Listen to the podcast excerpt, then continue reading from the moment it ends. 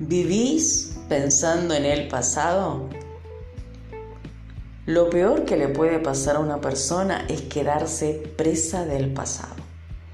Por eso cuando el pasado te llame no contestes, él no tiene nada nuevo que decirte.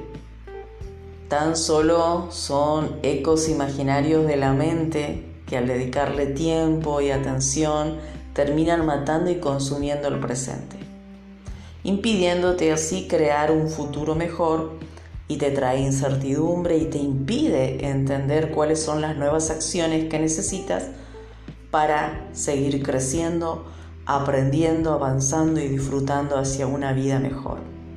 Tanto lo bueno como lo malo que haya sucedido tiene que quedarse allí en el olvido.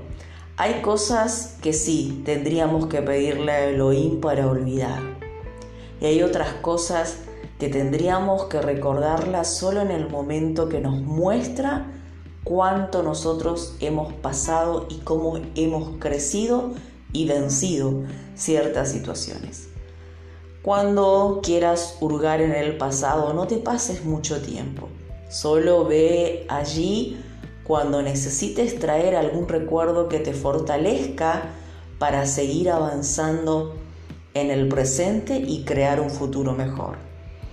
Hay victorias en nuestro pasado, pero ¿qué hago con las derrotas, Ana? Las derrotas, las desilusiones, el dolor, eso tienes que buscarlo a través del perdón.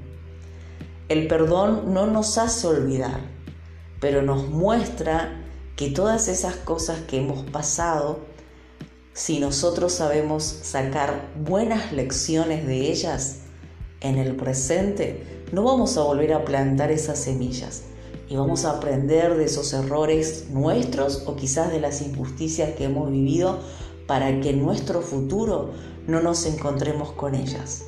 Por eso, cuando vengan esos pensamientos que muchas veces no lo podemos evitar, tenemos que pedirle a Elohim que nos haga olvidar. Dice que la voluntad de Elohim es agradable y perfecta. Y nosotros también buscamos cosas agradables y perfectas. Entonces tendríamos que estar en esa sintonía. El pasado ya pasó y no vuelve. Si nosotros nos estancamos en el pasado, entonces nos impedimos construir un futuro diferente.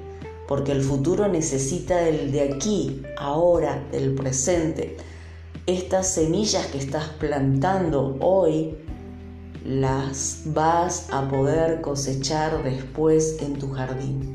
Ya sea que de rosas, margaritas o como quieras decorar tu jardín, recuerda, necesitan de tu presente. Pero si aquí estás hurgando y diciendo que los tiempos pasados fueron mejores, como dice el rey Salomón, no hay sabiduría en esto. Pensar de esta forma nos estanca, nos paraliza y nos impide ver las nuevas oportunidades que tenemos para salir adelante. Te dejo con este pensamiento, a pensar se aprende y te espero en el próximo mensaje.